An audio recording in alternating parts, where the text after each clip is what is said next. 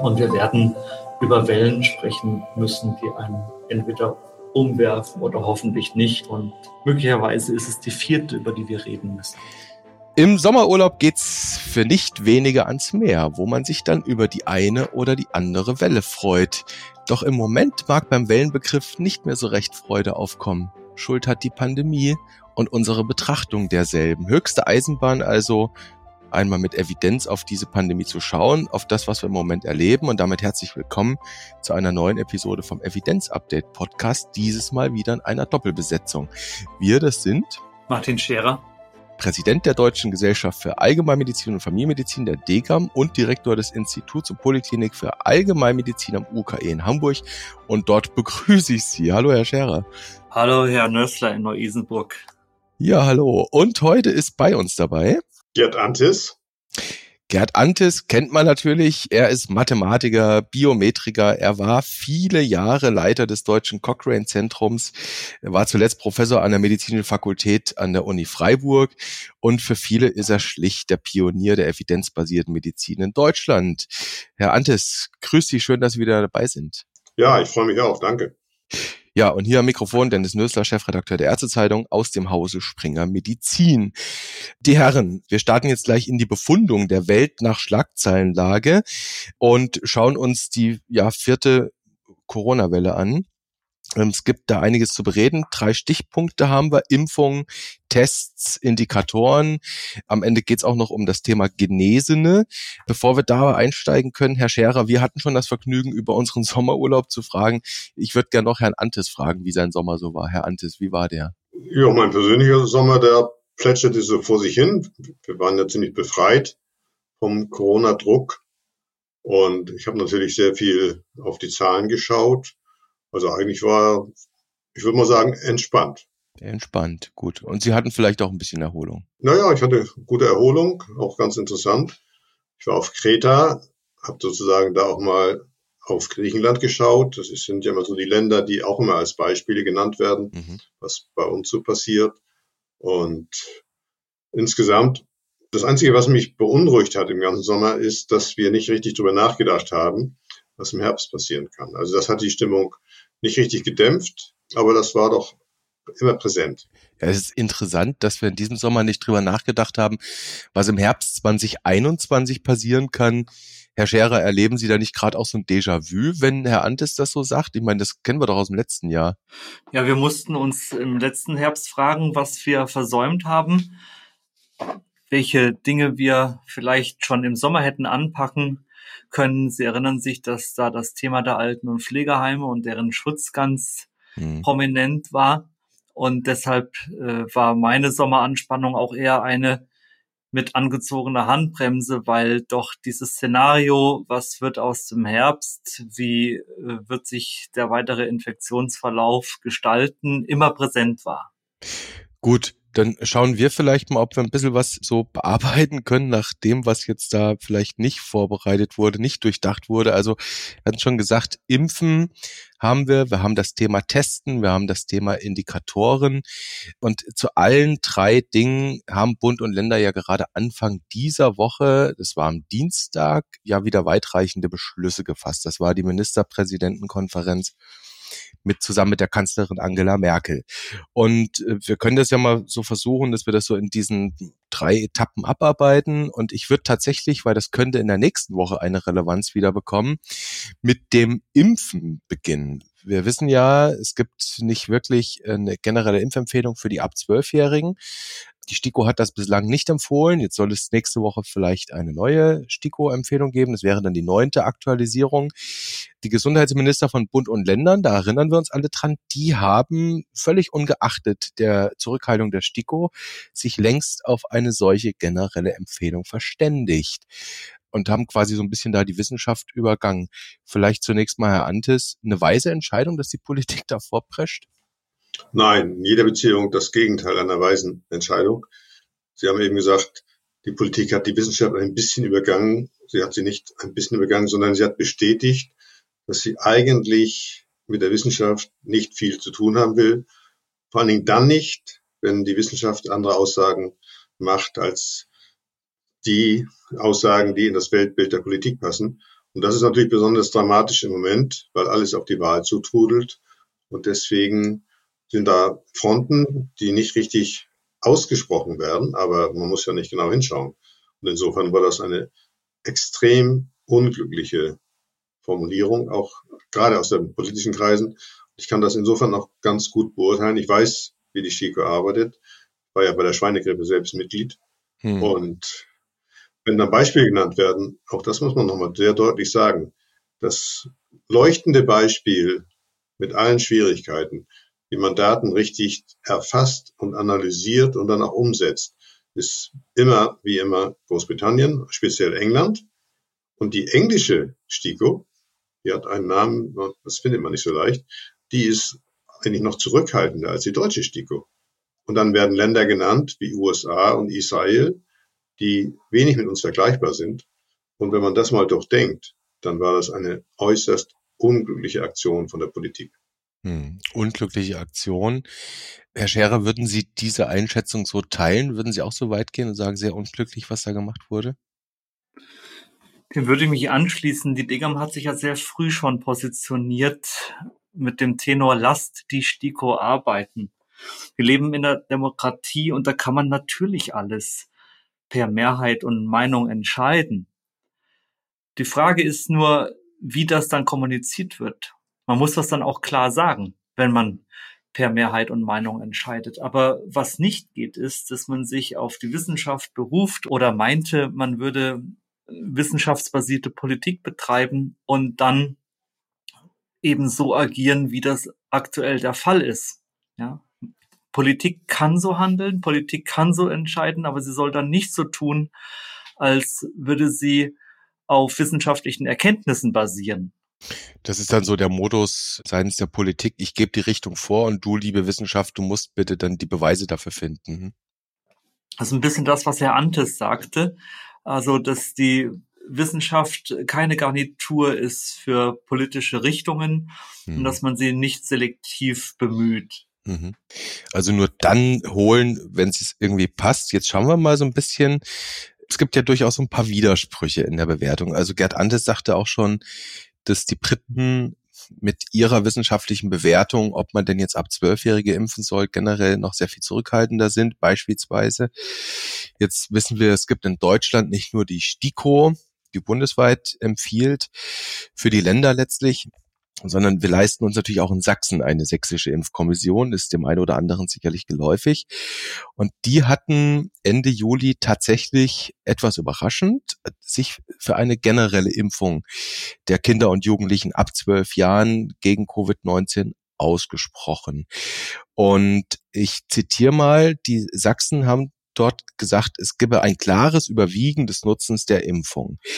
Das werden die sicher nicht einfach aus den Fingern gesogen haben. Oder wie bewerten Sie beide das? Ja, ich, ich habe das Statement auch gehört vom Vorsitzenden von der SIKO und ich war, ich will nicht sagen entsetzt, weil ich die Hintergründe nicht genau durchschauen konnte, aber überzeugend fand ich das nicht, mhm. weil er hat auch wieder mit Beispielen operiert.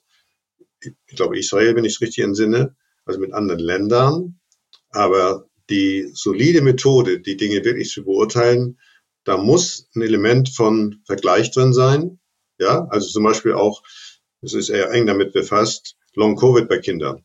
Mhm. Und dann ist es letztlich, wenn man hinschaut, also aus methodischer Sicht, wieder ein Rückfall in diese anekdotenbasierte Medizin, wo ich dann, also auch andere Experten, hört man dann im Fernsehen, es gibt ja nun auch schon Long Covid.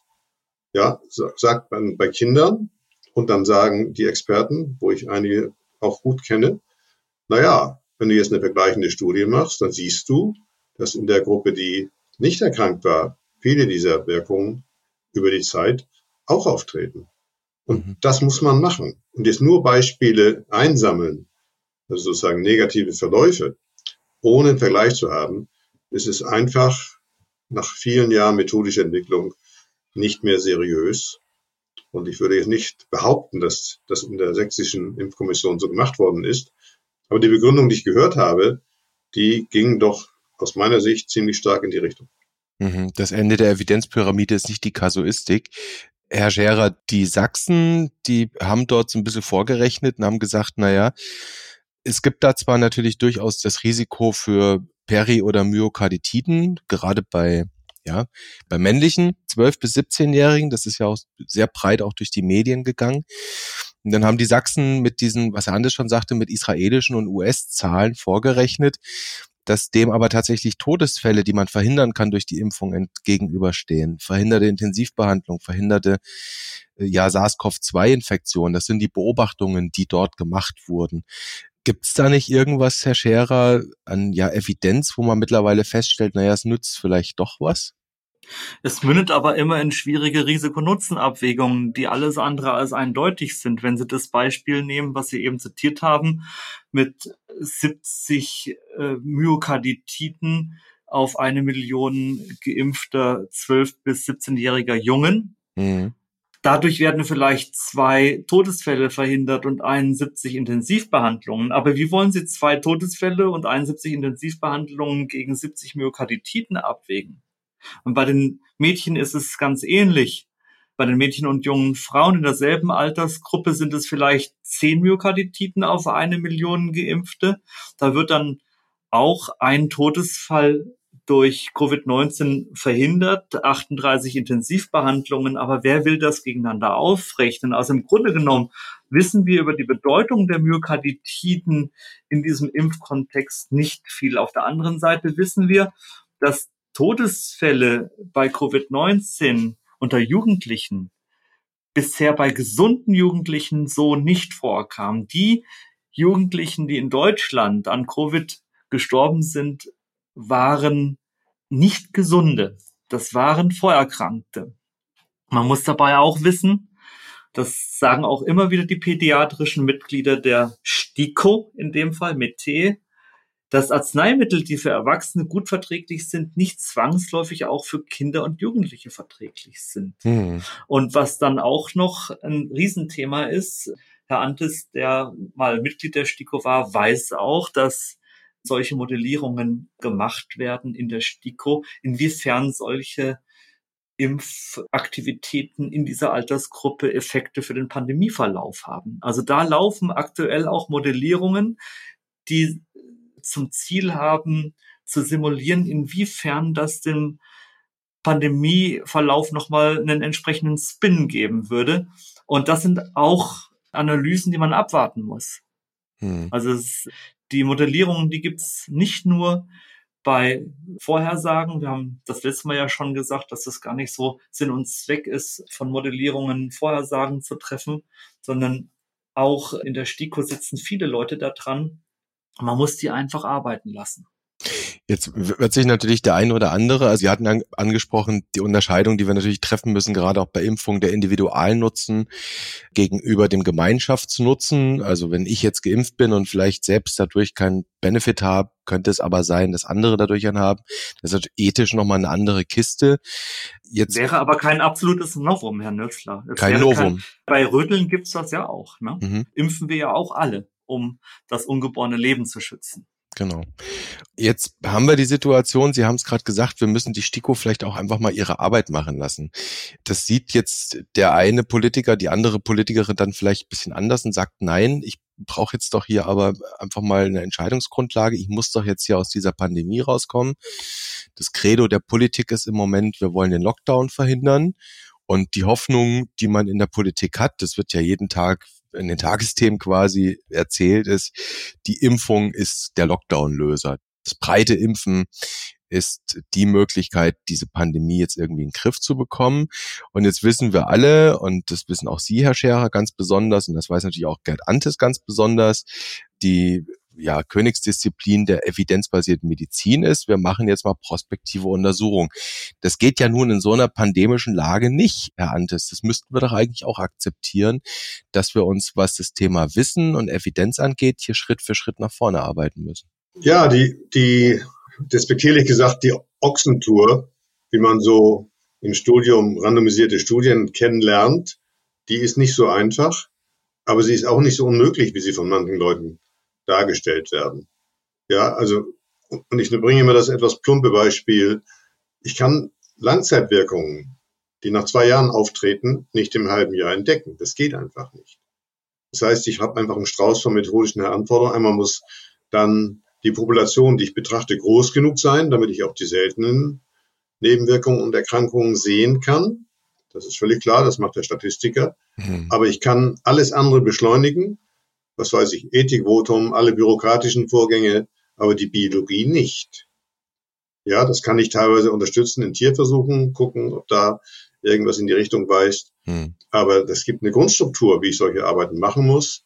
Und davon gibt es keinen Grund, davon abzuweichen. Und wir haben genug Beispiele aus den letzten 50 Jahren Medizin, mhm. wo man versucht hat, Dinge zu beschleunigen oder auch eben nicht so sorgfältig zu machen mit fürchterlichen Auswirkungen, wirklich fürchterlichen Auswirkungen. Und man hat Jahre gebraucht, um es zu begreifen. Und ich meine, das Beispiel ist ja auch schon oft genannt, die Narkolepsie, die ja als Nebenwirkung vom Impfstoff bei der Schweinegrippe auftrat und dann auch noch jahrelang als Nebenwirkung in Deutschland verneint wurde, während die Finnen und Schweden das sehr, sehr schnell auf den Punkt gebracht haben, die ist ja ein warnendes Beispiel. Das waren an der Zahl nicht so viele, aber die Kinder, die es bekommen haben, die waren in ihrer gewünschten bürgerlichen Karriere und ihren Lebensweg aufs Schwerste beeinträchtigt. Hm, verständlich, ja. Es gibt gute Gründe. Gerd Antes hat jetzt mal mindestens eingenannt und derer gibt es sicherlich noch viele mehr.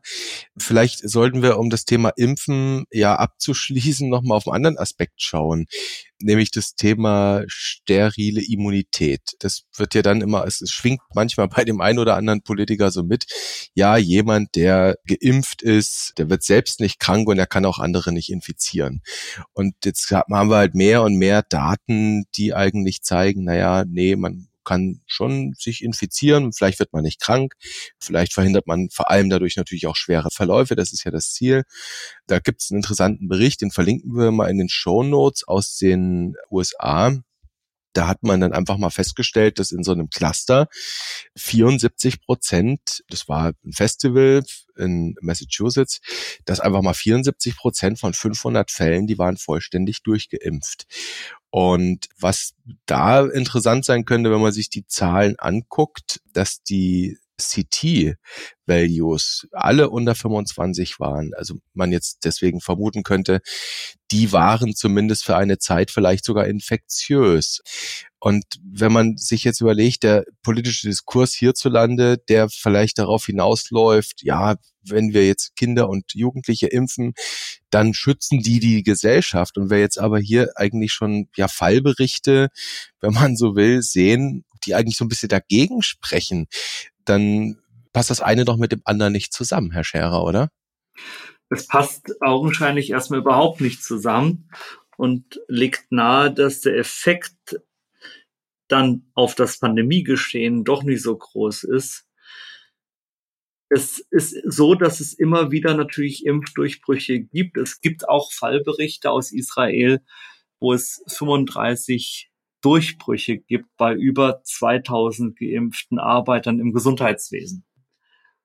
Also das ist oft der Fall, das gibt es, aber diese Argumentation, dass jetzt die Kinder und Jugendlichen geimpft werden müssen, um dem Ganzen die entscheidende Wendung zu geben, die funktioniert aus zwei Gründen nicht. Zum einen, weil man es schlecht vermitteln kann, die Impfunwilligkeit vieler Erwachsene dann die Kinder und Jugendlichen ausbaden zu lassen hm. bei einer unklaren Risiko-Nutzen-Abwägung.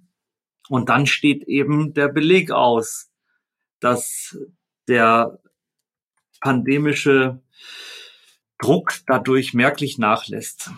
Der Beleg steht aus, genau. Den können wir uns dann vielleicht nach der Pandemie mal anschauen.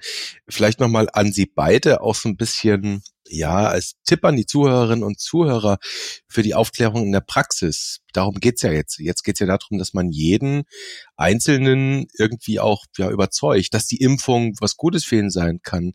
Am Ende geht es um den ganz individuellen Nutzen der Impfung, nicht wahr? Also, dass ich geschützt bin. Also ich gebe da meistens noch einen ganz grundsätzlichen Kommentar ab. Es gibt immer wieder die Argumente, also und teilweise völlig chaotisch. Das Impfen allein beendet die Pandemie nicht. Sagt man einfach mal so ohne Begründung. Dann schwirrt immer die Zahl herum, 85 Prozent müssen geimpft werden. Auch die Zahl ist nicht begründet. Jetzt ist es gerade runtergegangen auf 75 ohne Begründung. Mhm. Und was immer mitschwingt, auch bei der Herdenimmunität, ist immer irgendwo zwischen den Zeilen die Hoffnung, wir kriegen das Ding aus der Welt.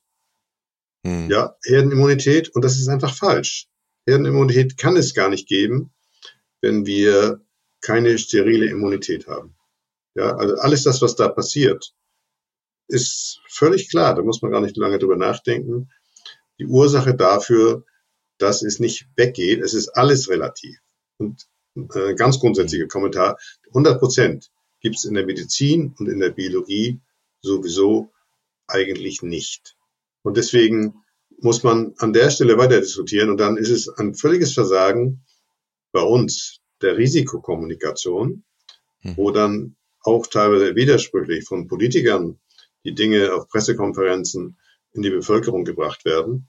Aber da fehlt jeglicher professioneller Anspruch, das so zu machen, dass man die Leute mitnimmt. Und das, das so ist, sehen wir gegenwärtig. Da kann ich Gerd Antes nur zustimmen. Diese 100 Prozent gibt es nicht. Punkt. Gut, dann würde ich sagen, haben wir jetzt das Thema Impfen mal so ein bisschen so umrissen und versucht mal ein bisschen einzuordnen, was Bund und Länder entschieden haben dann müssen wir jetzt mal auf das Thema schauen, ja, wie gehen wir jetzt eigentlich mit den anderen Dingen so um? Und zum Beispiel das Thema 5G war ja vor der Pandemie ein Riesenthema, dass wir alle schnelles Internet bekommen. Jetzt haben wir die Pandemie und wir haben uns auf den 3G-Standard zurückentwickelt. Kennen wir alle, getestet, geimpft, genesen. Das ist die Formel. Jetzt ist es so, ein Teil dieses Beschlusses von Bund und Ländern, das wissen die Hörerinnen und Hörer ganz sicher, ist eben, dass ab dem 11. Oktober die sogenannten kostenlosen Bürgertests entfallen sollen. Jedenfalls für all jene Menschen, die sich nach Impfempfehlung hätten lassen impfen können. Und damit läuft das Ganze dann irgendwie da drauf hinaus, ja, muss ich dann selbst zahlen. Zum Thema Testen ist mir jetzt ein Zitat aufgefallen von Gerd Antis. Das hatte er schon, ich glaube, es ist zwei Wochen her in einem Interview im Deutschlandfunk gesagt. Ich zitiere das mal. Äh, die, die Vorstellung, dass uns die Testerei den Rücken frei hält, das wird uns ganz schwer auf die Füße fallen im Herbst. Herr Andes, was haben Sie damit eigentlich gemeint? Und zweitens oder anders gefragt, hat die Politik dann jetzt auf Sie gehört und eine richtige Entscheidung getroffen? Nein, das ist eigentlich mit die falscheste Entscheidung, ja. weil auch hier alles versäumt wurde, um zu begreifen, was diese Tests überhaupt leisten können. Mhm. Wir haben zu Anfang, haben wir uns so eingetastet und wir haben jetzt, sage und schreibe, allein für den professionellen Bereich, nicht für den Hausgebrauch, 554 Tests. Ich habe neulich irgendwo gehört, 30 Prozent sollen aus China kommen. Die Zulassungsbedingungen, man sagt ja, die sind zugelassen, die sind, naja, passt eigentlich in den Zusammenhang, aber ich nenne sie trotzdem mal ein Witz. Da ist praktisch nichts gemacht worden. Mhm. Dann geben die Hersteller Zahlen an, die liegen dann bei der Sensitivität bei, sagen wir mal, 97 Prozent, Spezifität 100 Prozent, also alle über 90 Prozent. Das sind reine Laborwerte wo man mehr oder weniger das Virus pur über diese Testinstrumentarien kippt. Real-World-Data sind um Größenordnung davon entfernt. Und es gibt ein Beispiel, das sogenannte Liverpool-Experiment, wo man versucht hat, einen Stadtteil frei zu testen. Und da war dann die Realität, dass es teilweise unter 50 Prozent Entdeckung der Infizierten gab. Das heißt, jeder zweite von den Infizierten läuft danach in dem Bewusstsein, dass er nicht infiziert ist, durch die Gegend und kann Leute anstecken. Also allein wenn man das mal überschlägt, wenn man jetzt mal ein großes Fußballstadion so damit voll machen will, kann man sich sehr schnell überlegen, was das heißt. Ja, selbst wenn nur wenige reinkommen auf die Art und Weise, dann geht das einfach schief. Und wir haben alles versäumt. Es gab in Tübingen in dem Modellprojekt den Anlauf, nicht nur die, also das, das Instrumentarium ist, wenn einer positiv ist im Schnelltest, dann wird ein PCR-Test hinterhergeschoben. Mhm. Wenn er negativ ist, wird das nicht gemacht. Und dann wurde in Tübingen der Anlauf gemacht, das komplett durchzutesten mit einer ausreichend großen Anzahl. Und das ist dann sozusagen mitten im Anlauf gestoppt worden durch die Bundesnotbremse. Oh. Mhm. Ja, und es gibt, ich übertreibe nicht, es gibt gegenwärtig in Deutschland keine belastbare wissenschaftliche Untersuchung davon, die jetzt sagt, so und so ist es. Und das ist die Abwägung dazwischen, dass wir immer noch ein paar rausfinden. Aber gegenwärtig ist es eine, ein heilloses Durcheinander, auch Schulmedizin, diagnostische Bestätigung von symptomatischen gegen oder mit Screening, ja, in der Schulmedizin. Und das ist hier eben genau die Hoffnung, asymptomatische herauszufischen. wenn man sich die Zahlen anguckt, dann ist das, hat mein Kollege Klaus Stürgart neulich mal gesagt, auch sehr deutlich, pure Steuerverschwendung. Mhm. Und er hat mal die Zahlen überschlagen, wie viele Tests man machen muss, um einen positiven jetzt im Sommer zu entdecken. Und das war weit über 100.000 mhm. in, in, Kosten. Mhm. Also unglaublich. Und wir versäumen wieder alles. Und wenn es dann ernst wird im Herbst, wenn wir mehr Infizierte kriegen, dann stehen wir wieder ohne das notwendige Wissen da und machen so weiter und wissen dann auch weiterhin nicht, was passiert. Aber jetzt nochmal nachgefragt, Herr Andes, mit Blick auf die Entscheidung, dass wir, dass diese kostenlosen Bürgertests jetzt in ihr, dass der Stellenwert doch deutlich sinken soll. Und mit dem, was Sie gerade gesagt haben, nämlich, dass wir eine riesige Falsch-Negativ-Rate haben, im Zweifel, ja, bei diesen Schnelltests, bei diesen Antigen-Schnelltests, auch Selbsttests, klingt das doch dann eigentlich erstmal, dass das gar nicht so unklug war, zu sagen, wir fahren diesen Stellenwert dieser Tests runter. Ja, er wird ja nicht runtergefahren, sondern die 3Gs, das ist einer der ganz schweren Fehler in den 3Gs, die werden ja wie äquivalent behandelt. Ja, und wenn man sich überlegt, den Aufwand, den wir treiben, um den Impfstoff in Studien zu untersuchen und auch die Kennzahlen für die Impfung zu kriegen, auf der einen Seite und auf der anderen Seite scheinbar gleichberechtigt, den Test daneben zu stellen und keine einzige Studie in Deutschland zu haben, die einzige, die mir bekannt ist, hat eine Firma gemacht, so auf privater Ebene, intern. Aber dass das so dahin plätschert und dafür sagen auch die Medien völlig. Es gibt, ich glaube, einen Artikel gab es mal im Spiegel, wenn ich mich richtig entsinne, wo das überhaupt erstmal thematisiert wurde. Aber das müsste eigentlich wirklich in die Schlagzeilen. Und mir ist völlig unverständlich, warum das nicht passiert. Mhm. Gut, dann machen wir das jetzt. Es gibt ja, ich meine, die, die Gralshüter der EBM, der, der Evidenz in der Medizin, das ist halt mal Cochrane. Das müssen wir eh nicht sagen, Herr Antes, Herr Scherer. Es gibt ja auch hier quasi Living Reviews von Cochrane zu diversesten Themen mit Covid-19 unter anderem ein immer wieder aktualisierter Review zu dem Thema Schnelltests und Selbsttests. Und das deckt sich ja mit dem so ein bisschen, was Gerd Antes da aus Liverpool zitiert hat, nicht wahr? Ja, das ist so. Das ist eine Arbeit, ein Cochrane Review, der auf der Living Evidence Database der Universität Bern beruht. Da sind tägliche Updates drin aus PubMed und Embase und Preprints. Und die haben genau das gezeigt, das, was wir eigentlich wussten, aber nochmal bestätigt, dass Antigen-Tests extrem fehleranfällig sind, dass die Testgütekriterien sehr, sehr stark variieren, dass bei Menschen mit Anzeichen von Symptomen in den ersten Krankheitsphasen, in den frühen Krankheitstagen die Viruslasten höher sind und bei diesen ja insgesamt 64 Artikeln, die die hatten, wo 20 Preprints darunter waren, da ging das eben massiv auseinander. Also im Grunde genommen bestätigt diese Arbeit das, was Sie auch impliziert haben, Herr Nöffler. Warum bitte stehen diese drei Gs auf einer Stufe? Ich habe mich ehrlich gesagt auch häufig darüber gewundert, wenn ich ein Restaurant besucht habe oder sonst irgendeine öffentliche Einrichtung, warum mit genesen und geimpft dieser Schnelltest, der dann da angewendet wurde, oder in einem kleinen Zelt vor dem Fitnessstudio oder am Tresen vom Restaurant oder wo auch immer, dass das alles auf einer Stufe stehen soll und warum dieser Schnelltest dann gleichwertig sein sollte. Mhm.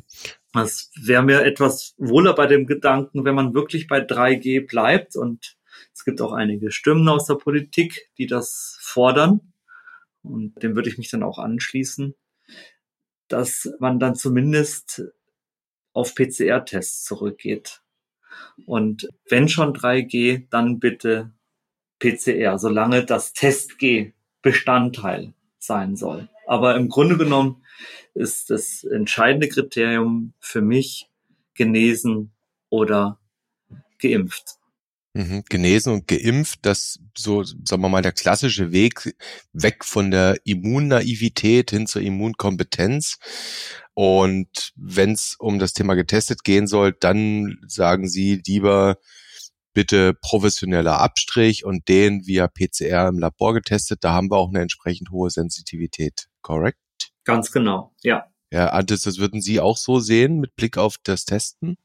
Ja, und auch beim PCR-Test, ich meine, da gibt es ja jetzt auch diese, diese Lolly-Tests, also wo man dann Tests macht, gerade auch im Bereich der Kinder, mhm. wo man dann die Proben zusammenkippt und dann, wenn da was positiv ist, dass man dann die einzelnen nochmal nachtestet. Also das gibt, das gibt es ja alles. Mhm. Aber das jetzt sozusagen als Massenereignis, auch wenn es professionell gemacht wird, durchzuführen, ist einfach die Aufgabe, also Aufgabe nicht im Sinne von äh, Schulaufgabe, sondern das Verlassen der ganz normalen Methodik, hm. die ja die Dinge liefert. Und auch da wird es noch genug Schwierigkeiten geben. Aber dass man gar nicht versucht, die Eigenschaften festzustellen, das ist eigentlich auf studentischem Anfängerniveau ein, ein Kunstfehler, ein methodischer Kunstfehler.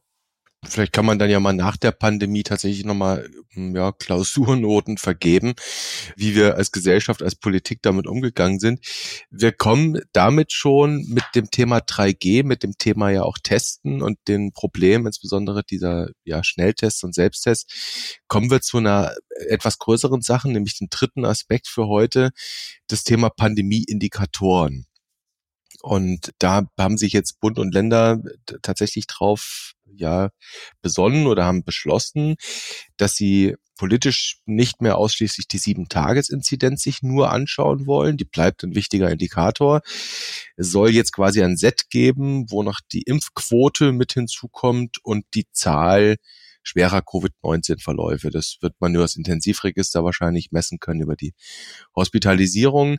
Wie sehen Sie beide diese Entwicklung, dass man jetzt sagt, wir wollen ein politisches Indikatoren-Set entwickeln, um zu entscheiden, was zu tun ist? Geht das in die richtige Richtung, Herr Antis? Ja, unbedingt. Und ich sage das seit einem Jahr. Und im letzten Jahr konnte man immer noch als Entschuldigung anführen, dass wir vieles nicht wussten. Und das waren immer auch zum Teil Panikreaktionen. Und da war es ja auch so, dass die Kopplung von Inzidenz, also von Infektionen und dann die Folge auf den Intensivstationen in den Krankenhäusern, die war ja relativ eng da. Aber das ist ja jetzt durch den Impferfolg, auch wenn er immer wieder als nicht befriedigend dargestellt wird, komplett anders. Also wir haben eine völlige Umkehrung der Situation.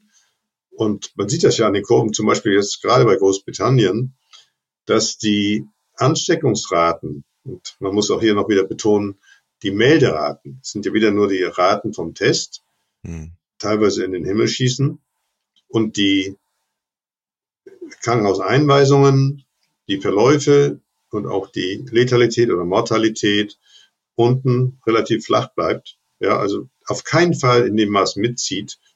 Und das jetzt und das hat das RKI noch vor zwei Wochen gemacht, weiterhin als Frühindikator von drohender Gefahr zu nehmen, ist richtig falsch. Wenn man jetzt mal nicht nur die Gesundheit betrachtet, sondern auch den Ruin von Geschäften, von Karrieren, ja, dann ist es ja von der Schadensseite her betrachtet geradezu fatal, das zu machen, wenn es letztlich keine Auswirkungen hat. Also wir, und wir sind, das konnte man heute Morgen schon wieder im Frühstücksfernsehen sehen, wo im Frühstücksfernsehen der bayerische Gesundheitsminister interviewt wurde. Und er hat eigentlich nur auch bei mehrfachen Nachfragen nur relativ inhaltsfreie Antworten gegeben. Er hatte einfach kein Konzept. Sie kommen jetzt raus, weil der Druck so groß ist und sagen, wir müssen diese auch mit mhm. erfassen. Und dann hat die Moderatorin ihn gefragt, ja, wie sieht's denn jetzt aus? Wie werden denn gewichtet und wie hängt das zusammen? Und dann hat er gesagt, na ja, wir müssen jetzt in den nächsten zwei Wochen sehen, wie wir das so irgendwie formulieren, dass man dann auch das als Indikator nehmen kann. Aber die, was eigentlich die wahre Antwort war, wir haben noch keine Sekunde drüber nachgedacht. Und das geht dann wieder in dieses Fahrwasser, was man ja auch bei Schulen und anderen Sachen sieht, dass, dass die gesamte Zeit, nicht nur der Sommer jetzt, sondern das gesamte letzte Jahr versäumt wurde, genau diese Dinge zielgerichtet voranzutreiben. In der Tat steht in Punkt 9 dieses Beschluss von Dienstag, steht drin, ich zitiere mal diesen einen Satz, Bund und Länder werden alle Indikatoren, insbesondere die Inzidenz, die Impfquote und die Zahl der schweren Krankheitsverläufe sowie die resultierende Belastung des Gesundheitswesens berücksichtigen, um das weitere Infektionsgeschehen zu kontrollieren. So weit steht es in diesem Dokument drin. Herr Scherer, Herr Andes sagte, es ist zumindest mal jetzt eine richtige Richtung, dass wir wegkommen von einer Zahl und hier ein, ja, ein Set von Zahlen entwickeln. Würden Sie auch sagen, richtige Richtung? Würden Sie vielleicht sogar noch ganz andere Parameter mit zu Rate ziehen? Die Forderung, die Inzidenz nicht als einzigen Indikator für das Pandemiegeschehen zu nehmen, die ist alt und schon lange berechtigt. Das Indikatorenset jetzt größer zu machen und zu erweitern, ist eine völlig richtige Entscheidung. Dazu gab es in der Vergangenheit unterschiedliche Vorschläge. Ein sehr guter Vorschlag ist der Deutschen Krankenhausgesellschaft, wo wirklich unterschiedliche Teilbereiche auch angeschaut werden. Das sind übrigens alles Daten, die vorliegen, die auch dem RKI vorliegen. Das sind drei unterschiedliche Teilbereiche. Einmal die Dynamik des Infektionsgeschehens, natürlich die sieben Tage Inzidenz, die als Frühindikator immer noch Bedeutung hat. Übrigens in dem Control Covid Papier des RKI aus dem Juni, da gibt es natürlich auch die Sieben-Tages-Inzidenz nach wie vor als Leitindikator für die Eskalation von Maßnahmen. Aber der Indikator Intensivstationbelegung, das ist da sozusagen der Leitindikator für Deeskalation von Maßnahmen. Also dass man da nochmal auch unterscheidet, wofür nimmt man eigentlich einen Indikator her. Aber zurück zum Vorschlag der Deutschen Krankenhausgesellschaft. Natürlich gucken die einmal in ihrem Set auf die Sieben-Tages-Inzidenz und auf die Positivrate, das heißt der Anteil positiver Tests an allen Getesteten. Dann gucken sie sich in einem zweiten Segment die Impfquote und die Impfdynamik an und dann natürlich die Klinikbelegung. Krankenhauspatienten insgesamt, aber auch Dynamik der Hospitalisierung, Intensivpatienten, aber dann natürlich auch stratifiziert nach Altersgruppen und nach Geimpften und Ungeimpften. Und das ist der Clou an diesem Konzept meines Erachtens. Denn was sind denn die Merkmale, die die Stichproben definieren, auf die es sich lohnt, in dieser Pandemie mit der Lupe zu schauen? Dass diese Merkmale sind das Alter.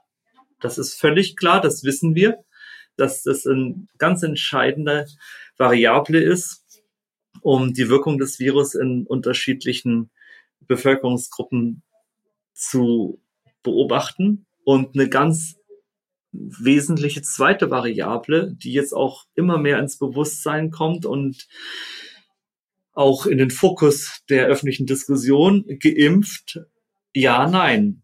Also geimpft oder ungeimpft. Und deshalb brauchen wir Indikatorensets, die es uns ermöglichen, den Pandemieverlauf nicht nur nach Alter stratifiziert, sondern auch nach geimpft oder ungeimpft anzuschauen, was die Krankenhausbelegung anbelangt, natürlich die Intensivstationsbelegung, denn die Krankheitslast insgesamt. Und insofern ist das eine gute Entwicklung. Mhm. Darf ich dazu noch verstärken, dass noch, also das Alter ist, das war so selbstverständlich, deswegen habe ich es gar nicht erwähnt. Der schwerste Fehler von der ersten Minute an war, eine Sieben-Tages-Inzidenz zu berechnen oder zu erfassen, die über die Altersgruppen weg, ohne Stratifizierung, diesen Prozess gemacht hat. Und das ist eigentlich auch methodisch gesehen, ich würde nicht mal sagen Anfängerfehler, das geht einfach nicht. Wenn ich einen sehr starken Einflussfaktor habe und das Alter ist, hat ja eine, einen Einfluss, wie wir es kaum vorher irgendwo mal gesehen haben. Und den sozusagen fallen zu lassen und über alle Altersgruppen wegzugehen, das geht überhaupt nicht. Und deswegen auch das, der Vorschlag von der Krankenhausgesellschaft, der geht genau in die richtige Richtung. Und was das Impfen angeht, es ist auch altersspezifisch, da muss man das Impfen zusammen betrachten mit dem Infektionsstatus, also sozusagen virologisch oder serologisch, weil man dann nämlich irgendwie einen besseren Eindruck kriegt, was eigentlich in der nächsten Zukunft einfach zukommt. Weil die, diese unglaublich falschen Vorhersagen im Frühjahr von den Modellierern, die, da weiß ja kein Mensch, warum es so schief gelaufen ist, aber die haben wahrscheinlich diese Dinge nicht mitgehabt. Und diejenigen, und das ist, dann kommt man in ein schwieriges Fahrwasser, weil man jetzt einen Bogen machen muss um dieses ungeliebte Wort Durchseuchung. Aber letztlich ist der Ausweg aus der Pandemie, dass wir alle mal infiziert gewesen sind. Oder geimpft. Oder geimpft, ja, aber das sind eben die beiden Wege, um bei allen Durchbrüchen, was sonst noch passiert, oder auch Reinfektionen, aber auf jeden Fall haben wir dann einen völlig anderen Schutzstatus. Hm. Deswegen sind die beiden auch im Zusammenhang zu betrachten und altersspezifisch. Das ist wahrscheinlich irgendwie eine Lehre, die man sich nicht oft genug irgendwie als Erinnerung so ja nochmal vorbeten kann, sagt, der Weg aus der Pandemie ist Immunkompetenz, ne? So. Ja. Nichts anderes. Würde ich auch unterschreiben, ja. Und das Interessante ist, Herr Scherer, Sie sagten gerade mit Blick auf die DKG-Matrix. Die können wir mal verlinken. Das ist eine, eine, eine Tabelle auf einer A4-Seite. Die ist sehr, sehr eingänglich, wenn man sich die anschaut. Und Sie sagten gerade, naja, die Daten, die die da vorschlagen, die haben wir ja eigentlich. Und Sie haben dann auch auf das Control Covid Papier, da gibt es mittlerweile einige, äh, ich glaube zwei oder drei, vom Robert Koch Institut verwiesen. Das können wir auch mal verlinken. Und spannend dabei ist, dass also die, diese Vorschläge beim RKI ja auch längst vorhanden sind. Also dass selbst die Wissenschaftler in der zuständigen Bundesoberbehörde es ja so sehen, dass wir ein, eine differenzierte Bewertung brauchen. Und was noch spannender an der ganzen Geschichte ist, sagte jetzt gerade nämlich Herr Antes, der, der Fehler, den wir lange Zeit gemacht haben, dass wir auf einen Inzidenzwert Alterskohorten übergreifend geschaut haben, also gesamtgesellschaftlich.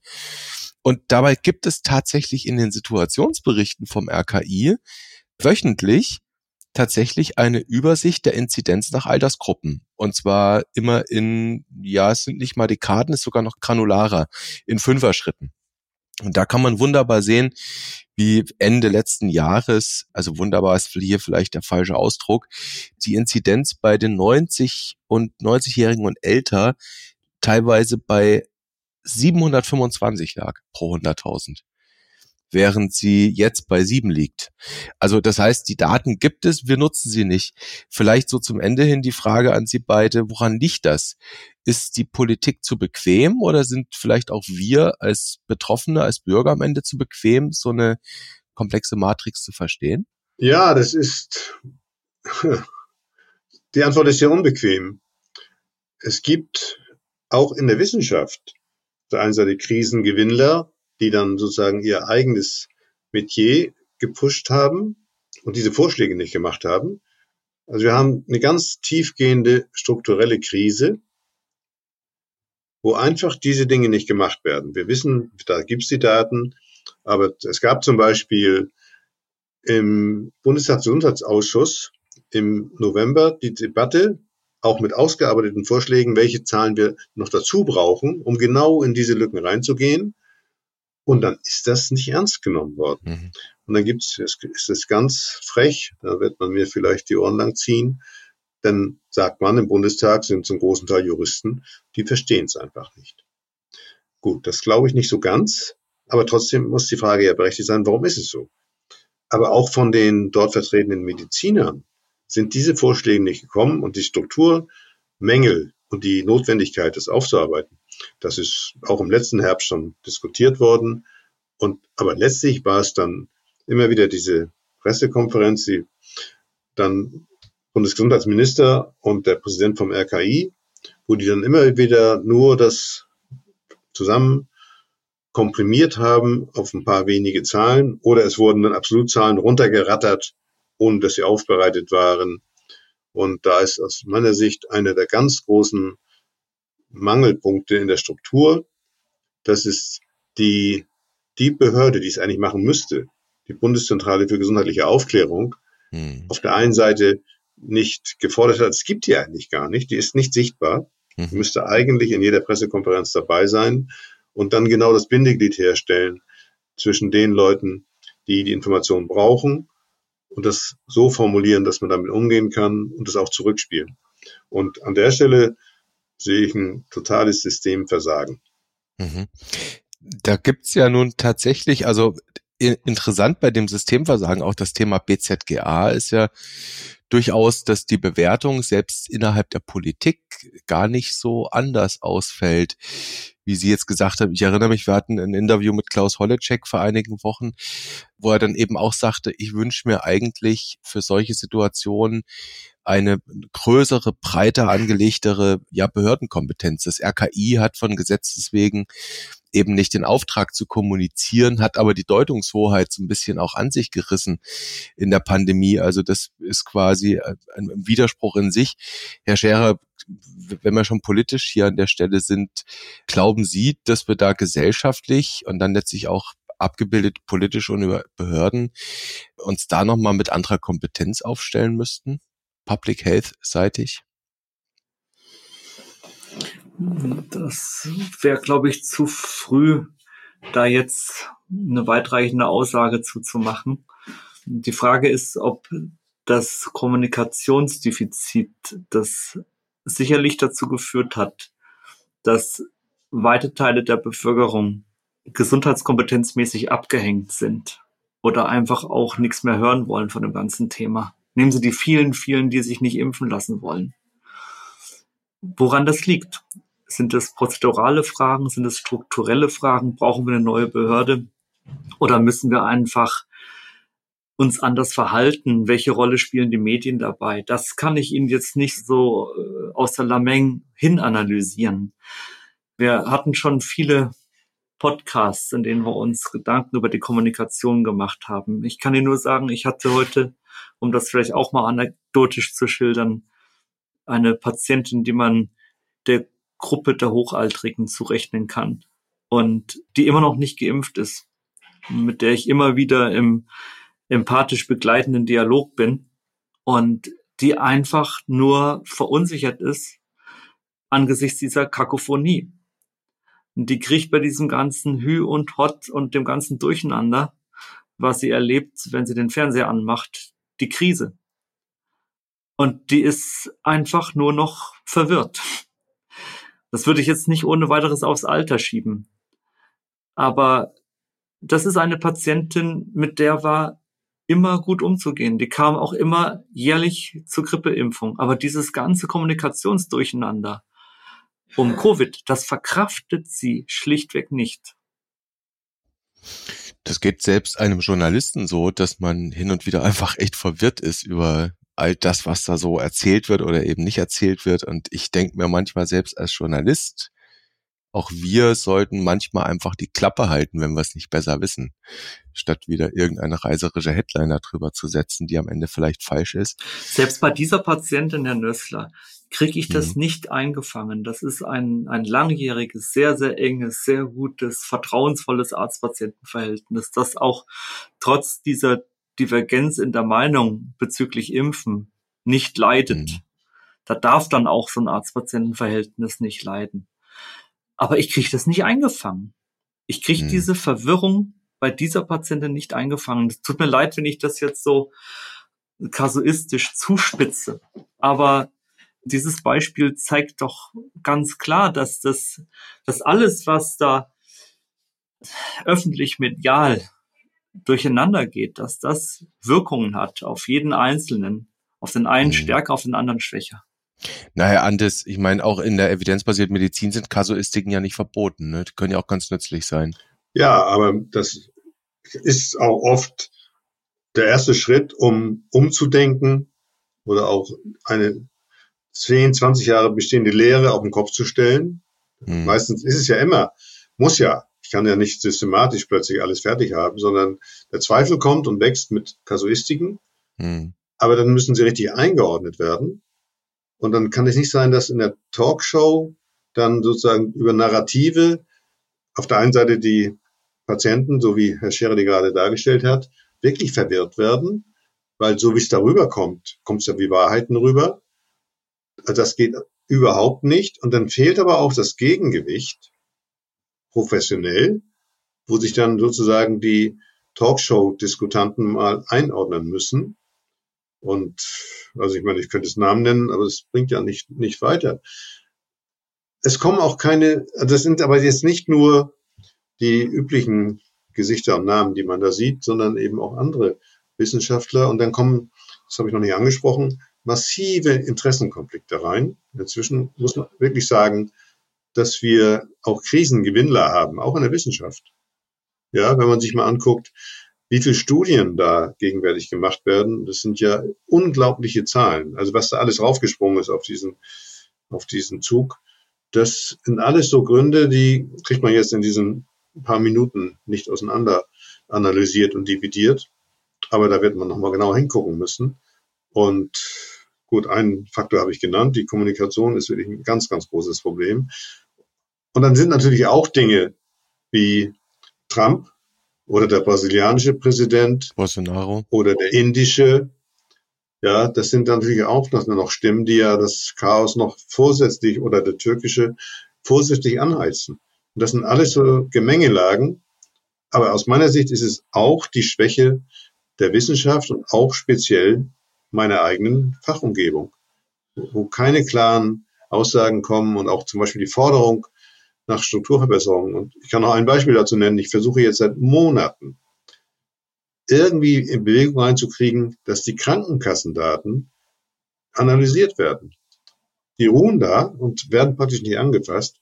Aber was man da noch machen könnte, indem man das automatisiert und schneller macht, das geht nicht so ganz schnell, aber das, das rauszuholen. Ich kann Ihnen jede Menge Beispiele nennen, wo diese Dinge, obwohl sie naheliegend sind, nicht gemacht werden und auch nicht vorgeschlagen werden von denen, die es eigentlich können. Hm, und das wäre eine relativ einfache Nummer, dass man die Krankenkassen zum Beispiel einfach verpflichtet von Gesetzes wegen im SGB V, da reicht ein Paragraph oder ein Absatz, diese Daten im Fall der Fälle für die Forschung offen zu legen. Da haben wir dann wieder das Thema Interessenskonflikte. Jede große Krankenkasse hat mittlerweile ein eigenes wissenschaftliches Institut und dann wollen die das lieber selbst für sich auswerten. Und dann führt sowas zu sowas. Ja, ich habe mit denen auch gesprochen, genau. Und ja, klar, das ist also alles ist auch angedacht. Aber wenn jetzt die Egoismen kommen und sozusagen, das gibt ja auch noch den Dachverband, Spipu. den GKV-Spitzenverband, also die gesetzlichen Krankenkassen. Und da ist der Nachteil gegenüber den Einzelkassen, dass die Daten dort beträchtlich später ankommen, die zusammengefasst werden. Genau. Aber es reicht ja, die vier großen Krankenkassen zu nehmen, die haben 80 Prozent der gesetzlich Versicherten. Das wäre mhm. sehr schnell, ich glaube, das würde sehr viel bringen, aber es passiert nicht. Damit hat uns Gerd Antes, lieber Martin Scherer, bereits ein Stichwort für eine mögliche kommende Episode, wann immer wir das machen werden, geliefert. Unter anderem das Stichwort Versorgungsforschung mit Routinedaten. Da könnten wir uns ja auch mal mit beschäftigen. Oder vielleicht auch das Thema Interessenkonflikte in der Wissenschaft könnte auch mal ein spannendes Thema sein. Und es gäbe dann sicherlich auch wieder Gelegenheit, hier und da Gerd Antes einzuladen ich will mich an dieser Stelle bedanken. Es war jetzt schon wieder eine gute Stunde. Wir haben die Themen hier und da vielleicht nur gestreift. Von meiner Seite ganz persönlich auch an Herr Antes vielen Dank, dass Sie sich die Zeit genommen haben, dass Sie dabei sein konnten. Ich hoffe, es hat Ihnen Freude gemacht. Ja, ich bin froh, dass ich dabei sein durfte und werde auch virtuell gern wieder dazu kommen. Wunderbar. Ja, und Herr Scherer. Vielen Dank auch von mir, Herr Antes war wieder ein sehr gutes und spannendes Gespräch und ich würde mich auch freuen, wenn es mal wieder zusammengeht. Wunderbar. Und damit sind wir an dem Punkt, Herr Scherer. Wir freuen uns natürlich, dass wir uns wiederhören an gleicher Stelle auf gleicher Welle. Aber ich wollte Sie noch fragen, ob Sie es mit einem Cliffhanger versuchen wollen.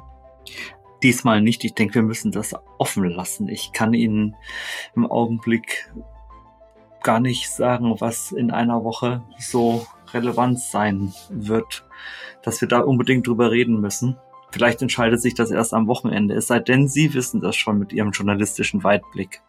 Ach je, Journalisten, die die Glaskugel benutzen, die sind mir suspekt. Ich würde sagen, wir warten ab, welche Klippe es wird. Und äh, die Hörerinnen und Hörer, bei denen wir uns natürlich auch bedanken, die erfahren das dann einfach mal à la Surprise. In diesem Sinne, vielen Dank an Sie beide, bleiben Sie gesund und fröhlich und auf bald. Ja, Tschüss. danke. Danke, tschüss.